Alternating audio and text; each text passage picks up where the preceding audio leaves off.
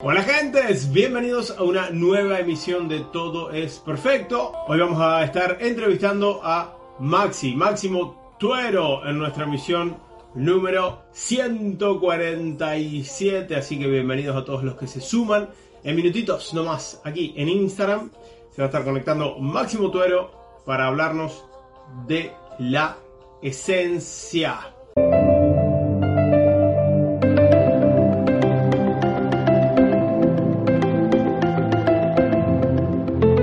Gracias por acompañarnos en nuestra misión en vivo número 147 desde Miami para el mundo a través de radio online nmmiami.com en los controles y desde su casa el señor Jesús Carreño y me acompaña como cada domingo Eve Echeverry. Buenas tardes Lucas, buenas tardes para todos y vamos a pasar el número de contacto así rapidito para cualquier pregunta para nuestro invitado.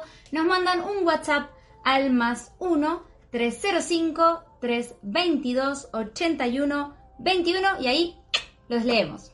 Así mismo. Vamos a ir en vivo en Instagram con nuestro invitado de hoy.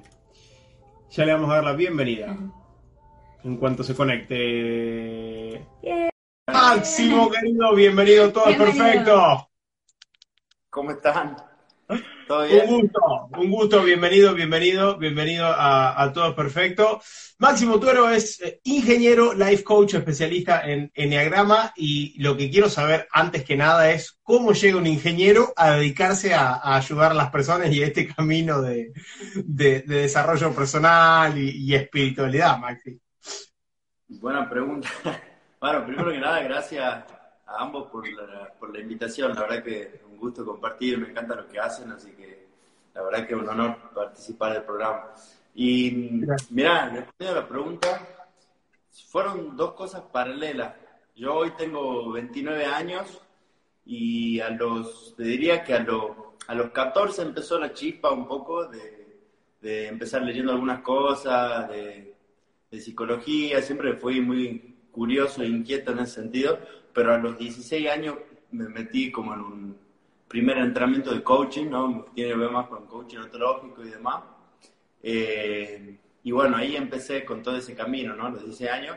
Y bueno, después a los 18 ya empecé la carrera de ingeniería y paralelamente iba haciendo la formación de Enneagrama, entonces siempre fueron como dos caminos paralelos, ¿no? Que, que en algún momento después se, se van uniendo, porque también me llaman de empresas para hacer capacitaciones y demás, entonces, eh, bueno, se fue dando así.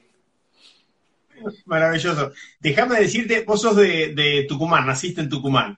Exacto. Y tu acento me trae muy buenos recuerdos, porque cuando yo viví en Argentina, tengo uno de mis mejores amigos de, de Tucumán, su familia también, así que les mando un, un gran abrazo si están por ahí conectaditos. Tu, tu acento me trae muy buenos recuerdos. Bueno, eh, gentes, si se perdieron alguna de nuestras 146 emisiones anteriores, las encuentran grabaditas en mi canal de YouTube. Y también en Spotify. Correcto. Así que aprovecho a mandarle un saludito a Vince eh, que nos edita y nos sube cada programa. Hola a todos, soy Luis Taiki, el editor del programa Todo es Perfecto, y es para mí una alegría poder saludaros y deciros que en el canal oficial de YouTube de Luca Balfrani tenéis todos los programas anteriores subidos y editados.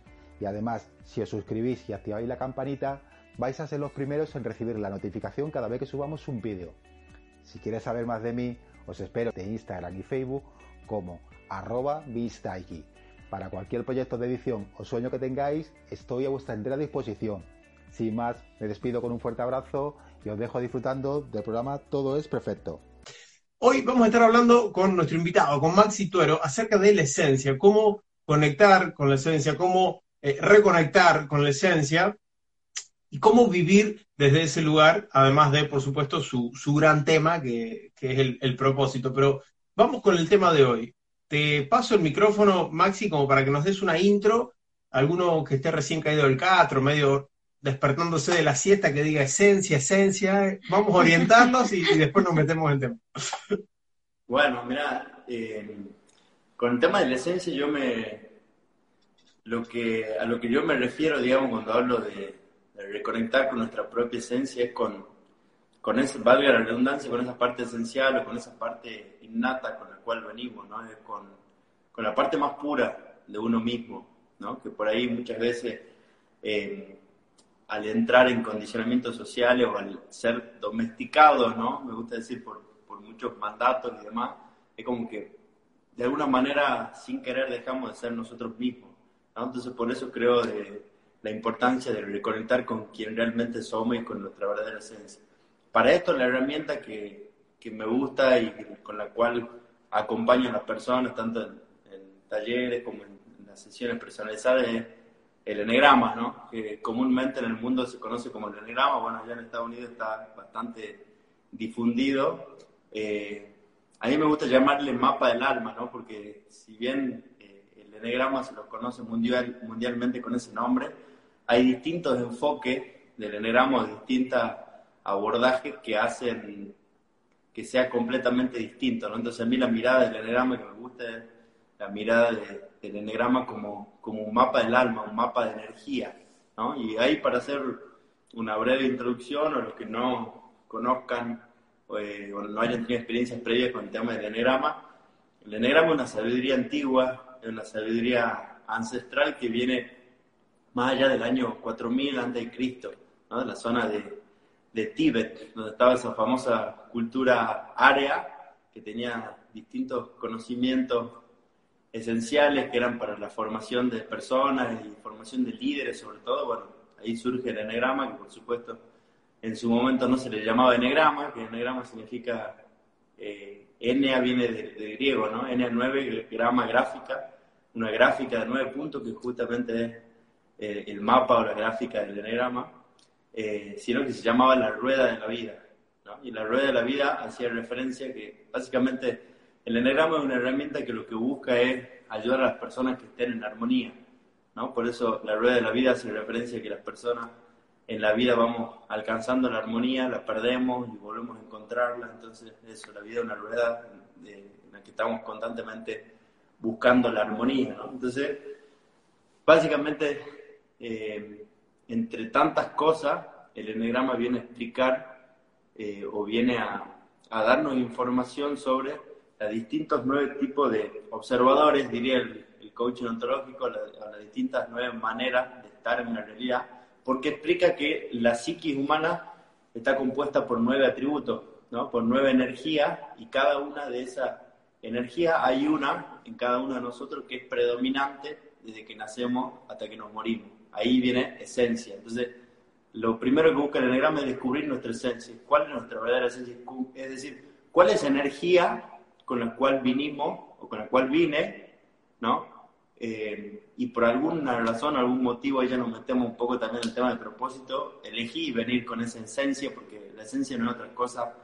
Eh, a mí me gusta mucho lo metafórico, ¿no? el aprendizaje metafórico para entender algunas cosas complejas de manera simple. Entonces digo que esa esencia no es otra cosa que un instrumento, ¿no? no es otra cosa que un instrumento personal. Entonces, qué importante es, si hacemos la metáfora esa con la música, es entender cuál es mi instrumento, entender cuál es mi instrumento personal, quién soy, sería la, pregunta filosófica famosa, quién soy, para entender cómo puedo afinar ese instrumento, ¿no? Para sacarle la mejor música y hacer a los demás también que escuchen mi mejor música, ¿no? Entonces, es una breve introducción de lo que se trata. Genial. Maxi, si pudieras eh, poner sobre la mesa al otro jugador que tenemos cuando hablamos de esencia, que es el ego, eh, como para, para dejar que el partido fluya, ¿no? Después, pero, pero como para, para hacerle la, introducción también a este otro muchacho, ¿qué nos podrías decir? Y bueno, justamente lo que pasa en el viaje, bien, está buena la pregunta porque es como que cuando estamos en el, en el seno materno, somos esencia pura, ¿no? O sea, somos luz pura o conciencia plena. Entonces, cuando entramos ya en el juego de la vida, ahí entramos en el juego de, de la polaridad, ¿no? en el juego del ego, del miedo, etc. Entonces, cada una de esas, cuando uno entiende el enneagrama, cuando uno va comprendiendo cada una de, las tipologías, no solo la mía, sino la de los demás, también entiende que cada una de esas tipologías tiene su lado de luz y de sombra. Casualmente, yo los domingos hago ahí en mi Instagram, domingo de preguntas, y la gente me, me preguntas y las contesto. Y bueno, me preguntaban ahí sobre alguna de las tipologías, cómo es a la hora de, estar en pareja y no sé qué cosas. Entonces decía, depende de la luz y la sombra, ¿no? Que esa, muchas veces me hacen esta pregunta, y que ahí se relaciona con lo que vos me decís, ¿cuál, me dicen, ¿cuál de todas las, nueve tipologías del enegrama es mejor? O cuál, no sé qué cosa más. Depende del nivel de conciencia, y ahí entramos en lo que vos decís, ¿no? Depende de cuán diluido o no esté ese ego, ¿no? Porque ahí nos damos cuenta que cada una de esas tipologías tienen una tendencia cuando están desde la sombra, cuando están, digamos, poseídos por el ego, a comportarse de una manera y cuando están más desarrollados, con un nivel de conciencia más integrado, se comportan de otra manera en la luz. Entonces, es decir, siempre depende del nivel de conciencia. Para darte un ejemplo, eh, la tipología del 8 del enegrama, que yo le llamo el luchador, hay otras personas, otro enfoque que le llaman el líder, el, jefe, tienen distintos nombres, pero es la energía del 8. Te voy a poner ejemplos extremos para que se entienda. En un caso de, eh, de sombra, ¿no? en un caso de una conciencia no, no, muy integrada, ampliada, fue Hitler. ¿no? En, la, en, la, historia de la humanidad, Hitler fue un 8, ¿no? que usó todas esas características que tiene la energía del 8, que son las capacidades de liderar, de mandar, eh, de que la gente lo siga, etcétera, etcétera, para lo que ya sabemos. ¿no? Y por otro lado, ¿no? como energía 8 más en la luz, por ejemplo, fue Martin Luther King. ¿no? Martin mm. Luther King fue claramente un 8 desarrollado en, la luz. De hecho, la mayoría de las películas, ya que nombramos el caso del 8, muchas de las películas de, Hollywood ahí que hacen en Estados Unidos hablan muchas veces de el 8 bueno contra el 8 malo, o sea, el 8 con ego contra el 8 que está en la luz, ¿no? Entonces así tenemos, no sé, el gladiador, corazón valiente, incluso eh, Batman y el guasón, todo eso describen claramente la tipología 8 en luz y 8 en, sombra, ¿entiendes? Genial, genial. Vamos, si querés, con algunos saluditos. Dale. Y antes que se nos empiecen a acumular y después nos digan, es que me conecté con Max y no me saludaste. Nunca me nombras nada. no, no lo dicen. Entienden, entienden. Tenemos por aquí, por Facebook, a Carmen Echevarri por ahí. Dice, hola chicos desde, Uruguay. Gabrielita Pérez también desde Uruguay. Qué lindo, cuánta gente mía. Lidia también desde Uruguay. Vicente Quiles que está desde España, dice saludos Qué familia. La gente de España se pega el madrugón, son las 2 de la mañana. España, Pero igual ya falta poco, la semana que viene cambiamos la hora, chicos, no, se preocupen. Normita Díaz también anda por ahí, Anita Calle que dice hola Lucas, saludos a todos. ¿Quién más por Anita, Anita de Ecuador, Anita, gracias por estar ahí, ¿eh? Ana Laura Medero, ah, gracias. Hola Eri, querida, abrazos desde Michigan, dice Vera. Ahí se despiertan, ¿viste? Cuando nos empezamos a saludar es como que se despiertan y empiezan a mandar saludos, a mandar corazones. Es como que hay que incentivarlos un poquito. Entonces, de vez en cuando hacemos una pausa, Maxi, les mandamos unos besos, lo acariciamos un poquito y empiezan a escribir activos. ¿eh? activos. Nos mandan corazoncitos. No, no se nos duermen. España. Sí. Sí. o la barría argentina, también tengo gente muy linda en la barría. Manchila de Alicia, querida. saludos de New York City, qué maravilla. Eh, seguimos entonces con Maxi, que nos está hablando cómo conectar y vivir desde la esencia. Ahora, en un plano más, eh, ya nos, hablaste del ego, nos hablaste de la esencia, en un plano más eh, práctico, ¿cómo yo me puedo dar cuenta si estoy desde mi esencia o no? Bien, siguiendo con el tema del anagrama, por ejemplo, hay una serie de, algunos le llaman test, yo creo que más que test es un cuestionario que uno puede, en el que uno puede hacer y justamente ahí viene la parte que le digo del mapa del alma, ¿no? Justamente te muestra en un mapa cómo están esas energías distribuidas en tu psiqui, ¿se entiende? O sea, cómo está cada una de esas nueve energías distribuidas en tu psiqui y de esa manera te muestra si está viviendo desde tu esencia o no. Por eso por supuesto, el primer paso es descubrirla, ¿no? darme cuenta cuál de esas nueve energías, que todos tenemos esa nueva energía, cuál de esas nueve energías es mi esencia, ¿no? Entonces, yo lo que recomiendo, por ejemplo, eh, y cómo lo aplico yo también en mi vida, es uno hacerse ese mapa del alma cada cierto periodo, ¿no? Como tres meses, cuatro mm. meses, y te va mostrando cómo fue moviéndose, digamos, porque te muestra la... El enagrama no otra cosa que un mandala, un mandala geométrico que muestra el movimiento de la energía en la psique. Entonces te, está mostrando si estás viviendo de tu esencia o no estás viviendo de tu esencia, si estás eh, en un momento que tenés que tomar alguna decisión o no. O sea, básicamente el enegrama parte de, de lo primero que hablamos de mostrarte quién soy y cuál es tu verdadera esencia, te muestra la segunda pregunta que viene a responder es cómo estoy, ¿no? Es como, por eso digo un mapa del alma o una radiografía del alma que viene a mostrarnos cómo estoy hoy en este momento, una foto del momento actual y qué necesito para seguir creciendo eh, ahora en, mi camino o mi desarrollo espiritual y personal. Entonces, un poco viene por eso. Bien. Y esto lo, lo traías recién que nombrabas eh, algo que viene muy, muy pegadito, que es el, el, propósito de vida y que es otro de los temas de los cuales te, te encanta hablar y, y, a los cuales sé que le, le pones mucha, mucha energía.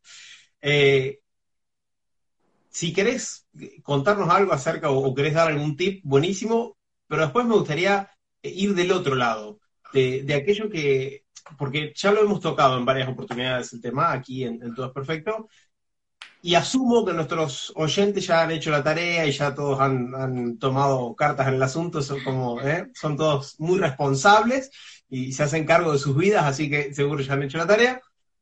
Y vamos a decir que ya están del otro lado, ya hicieron la tarea, ya saben cuál es su, su propósito y están ahí, entre que de repente están dudando, dicen, mira, pero yo soy bueno en esto, hago esto otro, y tengo como otras cosas, y empiezan a dudar. Después puede ser que tengamos gente que a lo mejor está este, que dice, bueno, yo sé que va por acá, pero le da miedo y no se anima a empezar. Entonces, me gustaría que me hables un poco del otro lado, no del que está buscando, sino el que quizás ya tiene algunas ideas de por dónde puede ir y no se anima, o está dudando. Está buenísimo. Mira, lo que pasa, lo que observo justamente con eso, el propósito más que un punto de llegada, un punto de partida, ¿no? O sea, es como, eh, al igual que la esencia, como hay un, un proverbio sufí que dice, el día que descubrí mi esencia, todo lo que antes buscaba vino hacia mí, ¿no? Y con el propósito pasa lo mismo, ¿no? El día que descubrí mi propósito es como que eh, empiezo a traer otras cosas a mi vida, otro, otras personas, otros vínculos, otros trabajos, de todo, ¿no? Eh, entonces, lo importante con eso es que creo que ahí también se, se mete el ego, es como, como bien decís, Lucas, como que el ego siempre de alguna manera es la vocecita que aparece para desviarnos del camino, ¿no? Entonces, como que tenemos que estar, estar atentos en ese juego. Entonces, con el tema del propósito, lo que pasa es que muchas veces las personas hacen ese proceso de introspección y etcétera, pero después se quedan ahí, ¿no? Como que se quedan ahí, listo, yo me di cuenta que mi trabajo es ayudar a sanar a las personas y lo hago a través de terapias alternativas, lo que fuera, y después empiezan las la famosas excusas o explicaciones que nos pone el ego, ¿no? Entonces ahí empezamos, no, bueno, pero no me dedico, o dentro de X años me voy a dedicar a eso y ahí empiezan las la excusas, que no tengo el dinero suficiente, que no tengo el tiempo, que no tengo el conocimiento suficiente, etcétera, etcétera, etcétera. Entonces, a mí lo que me gusta, entre comillas, evangelizar con eso es que siempre es el momento, ¿no? O sea, siempre es el momento de vivir nuestro propósito. Pero ¿cuál es la mayor trampa que, en la que caemos, la cual nos habla el ego, porque por supuesto el ego siempre, esa vocecita siempre nos habla desde el lugar que lo vamos a escuchar, Siempre nos dice cosas que son súper lógicas y que coherentes, entonces, mira, ¿no? ¿Cómo voy a yo voy a hacer esto si, no sé, no tengo el dinero, sería una irresponsabilidad, no tengo el tiempo, debería, otra famosa es, debería formarme más y aprender más, mira, no tengo el título, entonces caemos en un montón de condicionamiento y demás, entonces, a mí lo que me gusta el propósito es eh, un, algo, un tip que doy es como, lo importante es preguntarte cuál es el primer escalón, Para, para vivir el propósito, pero el propósito no es otra cosa que a mí me gusta como entenderlo como un músculo, ¿no? Es un músculo nuevo que descubrí y tengo que ejercitarlo. Y lo mejor es ejercitarlo todos los días. Entonces, la persona es como si hiciera una metáfora con eh, no sé, con el deporte, una persona que no estaba haciendo deporte o nunca hizo deporte en su vida y de repente de un mes al otro quieren correr un Ironman, Y que no es así, digamos, y eso genera frustración, porque por supuesto genera eh, frustración porque no alcanzo lo que quería, o ¿no? me genera cansancio, agotamiento, etcétera, y, eh, a mí lo que me gusta decir con eso es como que si vemos una, como una escalera, ¿no? Una escalera es como querer empezar directamente por el décimo escalón. Entonces las personas se descubren su propio y se dan cuenta de tal cosa y de un día para el otro ya quieren dejar su trabajo, quieren empezar a hacer eso y no sé si es coach o lo que sea. En la semana que viene doy una conferencia y decir, no, bueno, pará, llevo un proceso en el cual, por eso voy de nuevo al, ¿cuál es el primer escalón? ¿Cuál sería la línea de, de menor esfuerzo o algo que pueda hacer ya? ¿no? Entonces, ¿cuál es ese primer escalón? El primer escalón tiene que ser un, punto en el cual no necesito nada más que lo que tengo. No necesito más dinero que el que tengo, no necesito más tiempo del que tengo, no necesito más experiencia ni conocimiento del que tengo y con eso empiezo ahora. De hecho, yo lo cuento, digamos, por ejemplo, no es que yo hoy me dedico a esto y 100% ya no hago nada de, entre comillas, de ingeniero porque eh, en este mundo del online también me sirve ese, lado, pero... Mm, no fue de un día para el otro, ¿no? O sino que incluso fue dándose. Yo creo que uno, una vez que uno va diciéndole que sigue su camino, ¿no? Uno que se va comprometiendo con, el, con su propósito y lo va viviendo, va apareciendo la gente, las oportunidades, los contextos en el cual eh, me llevan a ver cuál es el siguiente paso en mi camino, en la vivencia de mi propósito, ¿no? Como por eso es más paso a paso. Yo en mi caso empecé por curioso, estudiando eh, enegrama y metiéndome en este mundo, en taller de coaching, y leía, ¿no? Por, por el tema de curiosidad, y que de repente un grupo de personas me dijo, eh, que eran incluso compañeros míos, eh, que estaban estudiando junto conmigo enegrama, y me dijo, ¿no querés enseñarnos a nosotros? No, era una persona mucho más grande que yo, yo en ese momento, imagínate, tenía 18, 19 años, esta persona tenía 20 años más que yo, por ahí. Eh, y claro, en ese para ese momento ese era el primer paso, ese era el, siguiente nivel o el siguiente escalón. Entonces, no necesitaba más de lo que sabía, eran 5 o 10 personas, lo hacía gratis, ¿me entiendes? Entonces, era la presión justa que podía soportar para ese momento. Entonces, y así fue, y después de eso, un grupo más grande, hasta que después vino otra persona y me dijo, yo te organizo un taller, tengo un centro de Tai Chi, yoga y no sé cosa más, no quiero dar el taller acá. No, pero por supuesto, a mí también el ego conversaba, no, que debería estudiar más, que son muy chicos, que te van a juzgar por tu edad, que tenías 21 años o 22. Y de repente todo eso cuando desaparecía cuando lo dabas, ¿no? Cuando uno se anima un momento a, vivir el propósito. Y sobre todo, a mí por lo, por lo, que me ayudó a, a, romper esa barrera es hacerlo y cuando te das cuenta el bien que genera o la, la contribución que hay en la vida de los demás, uno, yo me hago la pregunta y que lo invito siempre a la gente a que se hagan es, ¿Por qué privas a la gente de eso? ¿Entendés? No, porque si no, suena bien, ¿me entendés? En el ego decir, no, que necesito formarme más, estudiar más, prepararme, no sé cuántas cosas más. Entonces, convence esa teoría. Ahora, cuando hago otra pregunta, como ¿por qué privar a la gente de todo lo que puede, pueden, el bien que le puede hacer? Ahí ya me pongo en una situación, ¿no? Y bueno, y así se fue dando, ofreció una empresa, una tarjeta de crédito que contrató para incapacitar a su empleado, de manera y así fue creciendo y conociendo gente hasta que, bueno, hoy me dedico a, lo que me dedico, pero en síntesis, para redondear la idea, es que se pregunten cuál es el, primer escalón o el siguiente escalón. O sea, cuál es el escalón que hoy, porque justamente el ego aparece ahí, me comparo con los demás, entonces digo, no, eh, Lucas tiene un programa de radio que se llama Todo es Perfecto y que no sé cosas más, y ya, claro, hay 10 escalones en el medio y vos venís quizás hace muchos años haciendo esto y demás, y claro, la frustración que genera en todo lo que me falta entender, conocer y demás, hace que me quede donde estoy y no doy ningún paso. Entonces, como es muy difícil hacer lo que él está haciendo o lo que no sé quién, entonces no hago nada. ¿No? Entonces, lo, importante es mirar mi camino y cuál sería el siguiente escalón. Y cuando uno va así de escalón por escalón, subiendo de a poco, disfrutando y sin tanto eh, esfuerzo en el sentido de ¿no? que, que hay como riesgo frustración, eh, ya entran en una inercia, digamos, al igual que el entrenamiento, ¿no? Después que ya voy un par de meses de entrenamiento, ya no, me, ya no es sacrificio salir a correr o ir al gimnasio, o sea. Tal cual. Maxi Eve te habla. Em, mi pregunta va un poquito, un poquito con respecto a que nosotros tenemos público de todas las edades. Entonces muchas veces hay gente que te dice, sí, pero yo ya estoy muy grande para saber cuál es mi propósito, o a esta edad, ¿qué me voy a poner a buscar mi propósito? O capaz que ya no se puede encontrar a esta edad. Entonces, Maxi, por favor, ¿nos dirías si hay alguna edad, si no importa la edad que tengas para descubrirlo? ¿Cómo sería? Y mira, gracias Eve, por la pregunta, sorry. No te hablé ahí, pero te veo ahí en medio de la pantalla, entonces no te veía bien. Ahora sí, ahí está. tranquilo, tranquilo.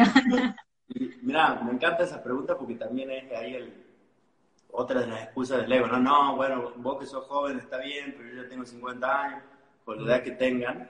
Entonces, yo lo que respondo con eso es, si estás vivo es porque todavía estás a tiempo de vivir tu propósito, si no ya te hubieras ido, ¿no? A un nivel álmico, como quiera, ya te hubieras ido, ¿no? Entonces, y lo que, eso como respuesta, digamos, a la, a la gente que por ahí se, se, conversa ese tipo de cosas. Con respecto a, a qué es lo que pasa en la realidad, te diría que la mayor el mayor porcentaje de personas se hacen esta pregunta a, alrededor de los 40, 42 años, ¿no? La famosa crisis de los 40 que, le llaman, en realidad los, los 42, ¿viste? Que, eh, la antropología dice que cada 7 años atravesamos crisis las personas, crisis como, como viene del verbo crino, ¿no? El momento, etapa para tomar decisiones, ¿no? Como, no como algo malo, sino que es como una revisión de mi vida. La primera vez, esa revisión viene también en un centeño, a los 28 años. Platón decía que el hombre conquista su alma a los 28 años.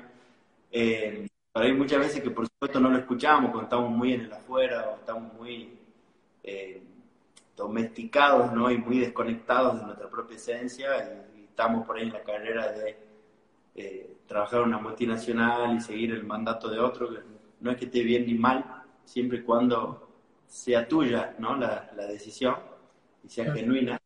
Entonces después viene de nuevo a los 35, pero cuando viene fuerte, fuerte, es a los 42. ¿Y por qué digo a los 42? Porque por lo general a los 42 años es una edad en la cual las personas ya consiguieron muchas cosas de las que querían, ¿no? Ya, no sé, tuvieron pareja, hijos, algunos se casaron, tuvieron cosas materiales, el auto, la casa y demás, entonces los 42 y, y esto es, esto es todo, esto es todo lo que hay, entonces ahí viene la pregunta fuerte de sentido, ¿no? Y así cada tanto siempre se viene, eh, eh, esas preguntas se vienen manifestando a lo largo de nuestra vida. Pero como te digo, la mayor porcentaje se hacen las preguntas a los 42. Em, algunos que tienen no tan buena suerte, no creo en la suerte, pero se lo hacen después de esa edad, ¿no? 50, 60, lo que sea. Y algunos, y yo creo que cada vez más se lo hacen más jóvenes, a los veintitantos. Creo que las nuevas generaciones como que ya vienen más conectados naturalmente con su esencia, entonces no, no, se, no se compran el cuento que por ahí nos compramos otras generaciones de eh, hacer la vida de otro, postergar tu vida hasta, hasta que te jubiles para, para entonces sí dedicarte a lo que te gusta, ¿no? Entonces eso creo que está bueno, creo que cada vez hay más conciencia y, y, cada vez las personas se lo vienen preguntando antes, ¿no? Pero inexorablemente creo que las personas al margen que decidamos responder esa pregunta o no, todas las personas se hacen en algún momento esa pregunta, decir, ¿para qué estoy? Una pregunta de filosofía básica, ¿no? ¿Quién soy? ¿Para qué estoy? ¿A dónde voy? Entonces, en algún momento nos hacemos la pregunta, depende cuando decidamos cada uno contestarla. Marcela Pelude dice, soy de Córdoba, Argentina, y a los 54 me reencontré con mi esencia y creo que parte del propósito. Seguro me falta aún por descubrir. Em, estamos con Maxi, que nos está hablando aquí en Instagram, por si están conectados en Facebook, o nos están escuchando desde la NM Miami, radio online aquí desde Miami para el mundo. Estamos entrevistando a Maxi Tuero, quien nos está hablando cómo conectar con la esencia y, por qué no, también con nuestro propósito que vienen ahí de la, de la mano, eh, con su recorrido que pasó de ingeniero a coach y especialista en anagrama, y me parece alucinante. cuando la gente hace esos, sí así, me parece maravilloso. ¿eh? Y, bueno, hoy ayuda a miles y miles de personas este, de, todas partes del mundo a, reconectar con, su esencia y, su propósito. El otro día escuchaba, eh, Maxi, y me gustaría hacer tu opinión, porque a mí fue algo que me, que me ayudó mucho y me gustó mucho el enfoque de bueno, no es que va a venir algo de afuera, que muchas veces es, es lo, que, lo que esperamos, ¿no? Eh, me, ayudó mucho para, bajarlo a, tierra como concepto. Eh, cuando dice, no, no es que a lo mejor viene algo de afuera a tocarte con la varita mágica, sino que decís, bueno, mira, quizás es por acá y lo elijo y sigo eligiendo ir por ese camino, profundizando como una elección eh, consciente, ¿no? Sí, totalmente. Yo creo mucho, eh, me gusta mucho la metafísica y, creo mucho en la energía, ¿no? Entonces, como dice ese famoso pensamiento, todos los acontecimientos y todos los seres que están en tu vida están ahí porque tú los has convocado, ¿no? Entonces depende de vos lo que decidas hacer con ellos. Entonces, uno mismo, digamos, concuerdo con vos, Lucas, en lo que decís que no es algo de afuera, ¿no? Como dice el coach, víctima o protagonista, ¿no? O sea, puedo ser víctima en el sentido de estar esperando que me llamen para entrar a escena, ¿no? Hay mucha gente que, que quieren dedicarse al arte, no sé, ser actores, eh, la pintura o el, mismo ámbito en el que estamos nosotros, ¿no? Del coaching, o algunos quieren ser conferencistas, dar talleres, ayudar a la gente, y están esperando que eh, venga una persona, los llame, los convoque y demás. Te digo, a mí mismo me pasó eso, ¿no? Como que dice, no, bueno, entonces cuando sea, sepa más y la gente va a empezar a reconocer y cuando sea más grande, entonces me van a llamar. Digo, como, claro, en este camino digo, ¿cómo, cómo se hace? ¿no? O sea, si yo quiero seguir el camino en el cual estoy ¿cómo hago? ¿Dónde me posturo? ¿Dónde mando mi, mi currículum? ¿no? Y, y, no hay. Hasta que un día que me di cuenta, digo, no sé, o sea, no, no, tengo muy claro cómo, pero tomé la decisión de hacerlo. ¿no? Tomé la decisión de dejar de esperar a que las cosas me pasen o que alguien me llame o que alguien me indique el cómo. Y sin tenerlo muy claro, decidí hacerlo. Entonces empecé a subir contenido a Instagram. Bueno, ya daba cursos y talleres acá, pero y así una vez que uno va caminando siempre aparece el siguiente paso, que es un poco relacionado a lo que decíamos recién, ¿no? Eh, muchas veces por, por querer entender o, por, querer saber qué va a pasar un kilómetro allá adelante, no doy el paso ahora. Y para mí esto se, se asemeja más como a un, sendero en la noche, ¿no? Eh, siempre se alumbra el siguiente paso, como uno va con la linterna en la mano, y si yo apunto allá adelante, 100 metros adelante, no puedo dar el paso que estoy dando acá porque me pierdo. Entonces, doy el paso y una vez que dé este paso, podré alumbrar el siguiente paso, pero sí. Y yo, en, en síntesis, con tu pregunta, creo que en el fondo de la larga siempre tiene que ver con nosotros. O sea, no somos inocentes en lo que creamos y somos absolutamente responsables de lo que pasa afuera. Entonces, por más que le pongamos nombre de suerte, destino, lo que sea, siempre lo que pasa afuera es porque de alguna u otra manera lo hemos pensado y, por, de, y de hecho lo hemos creado. Así Totalmente. que de acuerdo con tu teoría. vamos a ir con la, con la pregunta de Vera, pero antes, antes que se me escape acá en Instagram, porque después empiezan a poner otros comentarios y se me va. Dice Clau González F. Tengo 57 y estoy, estoy atravesando mi peor crisis, llena de herramientas y sin saber por dónde arrancar. Sugerencia. ¿Cómo, cómo me dijiste el nombre? Clau González F. Dice, tengo 57 y estoy atravesando mi peor crisis, llena de herramientas y sin saber por dónde arrancar. Bueno, es un poco lo que estuvimos hablando acá, ¿no? Creo que el proceso es un proceso que recomiendo un proceso de reconexión, ¿no? de volver a escucharnos, volver a escuchar más que lo que tienen otros para decir, a decirnos, lo que tienen, lo que tengo yo mismo para decirme a mí. Entonces ahí viene el proceso de reconectar con la propia esencia y con el propósito. Lo que pasa es que muchas veces eh, estamos tan occidentalizados, una mente tan occidental que ¿qué tengo que hacer? Esa es la pregunta. Nada. la respuesta ahí no entiende así, no tiene que hacer nada, digamos. Escuchar, ¿no? O quedarte en silencio, una respuesta más así, ahí no entendemos. Decir, no, ¿dónde tengo que ir? ¿Dónde me tengo que inscribir? ¿A quién le tengo que pagar? ¿no? Me hace acordar una vez también que estaba en un viaje en, la, en India y yo quería meditar, entonces me fui hasta un ashram que era súper famoso en el sur de India y dije, bueno, ¿dónde hay que meditar con mi mente occidental? ¿Cómo es? ¿A qué horario? tengo que hacer? Y me digo, medita. no hay horario, no hay forma, no hay método, no hay nada.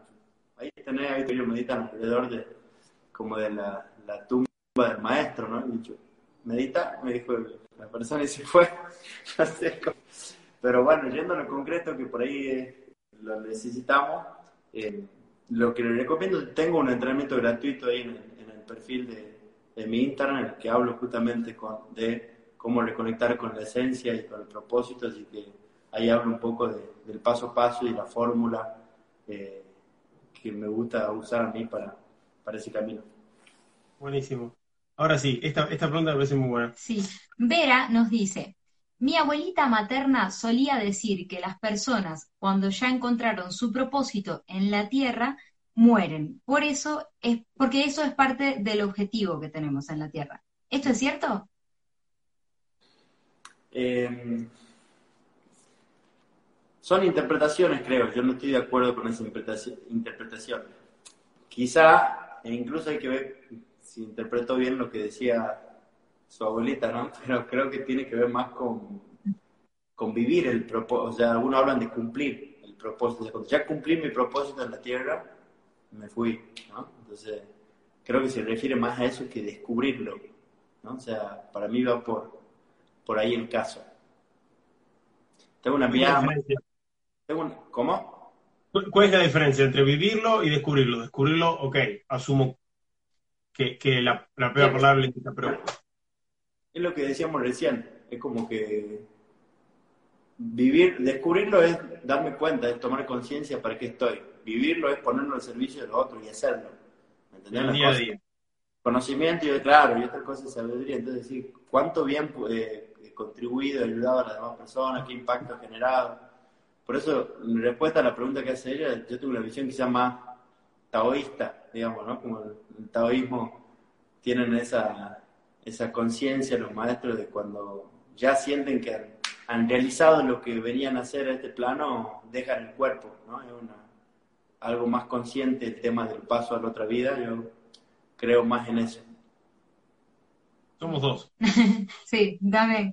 Eh, Maxi, eh, tenemos un solo propósito, muchos, uno cada X cantidad de tiempo, cuando cumplimos uno tenemos otro, ¿cómo sería?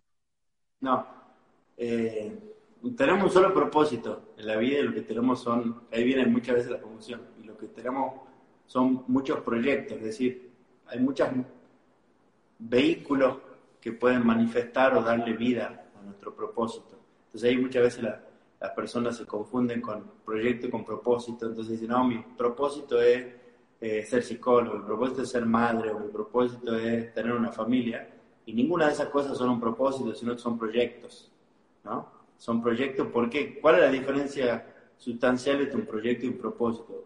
El propósito no caduca nunca. El proyecto puede caducar o no. Se puede, no sé, mi propósito era tener, cuando uno dice, mi proyecto era tener una empresa, por ejemplo, y por diferentes motivos esa empresa cerró, la vendí, o lo que sea, no quiere decir que yo me quede sin propósito. Decidí cerrar un ciclo con ese proyecto y ahora pondré mi propósito a servir en otro proyecto. ¿no? Perfecto. Está muy buena la, aclaración. Está muy buena la aclaración. ¿Algún otro tip que se te ocurra abierto eh, antes de, que nos hables de, tu libro? ¿Algún otro tip? Eh, más que nada le pondría pregunta. No sé si hay. Ah, el proyecto tiene. Eh, están preguntando si tiene fecha de inicio y de fin. Pero Mira, lo que me viene con la pregunta que me decís, Luca, eh, tiene que ver más con, con el ámbito de la espiritualidad, ¿no? A mí me gusta ser práctico y, me gusta lo simple, entonces creo que, por lo menos, creo que, bueno, por supuesto está muy vinculado con, con mi proceso, ¿no? Pero hay muchas veces que somos nosotros mismos lo que alejamos un cambio o una transformación en nuestra vida, ¿no? O sea, por supuesto todas las personas, por ejemplo, queremos vivir en abundancia, ¿no? Entonces, ¿qué es la abundancia para los que no tienen tan claro el concepto? Es tener suficiente en todos los ámbitos de la vida que para mí son importantes. Entonces, todos queremos vivir con mayor libertad, tener más sentido, relaciones significativas, que me sobre el dinero, que me sobre el tiempo y demás, ¿no? Entonces, en este camino, por diferentes motivos, por escuchar mucho más afuera que adentro, partimos de la base de que eso es difícil y de que es complejo y que lleva un montón de años y es como, lo vemos como algo lejano, ¿no? Entonces el camino de la espiritualidad, el desarrollo personal y demás, eh, creo que es mucho más simple de lo que pensamos, ¿no? Entonces muchas veces nosotros mismos lo alejamos a esos eh, resultados por pensar que, ¿no? No, esto no es para la gente que vive aquí, es para el que vive en India, la meditación, y esto, el, tema del dinero, no, yo no sé qué país, entonces nunca voy a tener dinero y sí, los que viven están en otro país, entonces tengo que irme a vivir allá. Entonces también son juegos del ego, cuando en realidad creo que si nos aquietamos un poco, frenamos un poco la pelota, hacemos más silencio, es como que nos vamos a sorprender de la abundancia que nos rodea y que está mucho más a la mano de lo que pensamos. Se trata más, más que nada de permitirnos, ¿no? Muchas veces el problema no es que que no llegue la abundancia, sino que no nos permitimos la abundancia. Genial. Contame un poquito, contanos, por favor, un poquito de tu libro. Bueno, con respecto al libro ese que tengo ahí, que se llama Descubre tu propósito, eh, también hay una guía práctica en la cual hablo del paso a paso y la fórmula que hablo siempre para, para descubrir el propósito. Ahí para el que les interese y quieran leerlo, lo pueden ver en, en mi perfil de, Instagram, ahí están los links.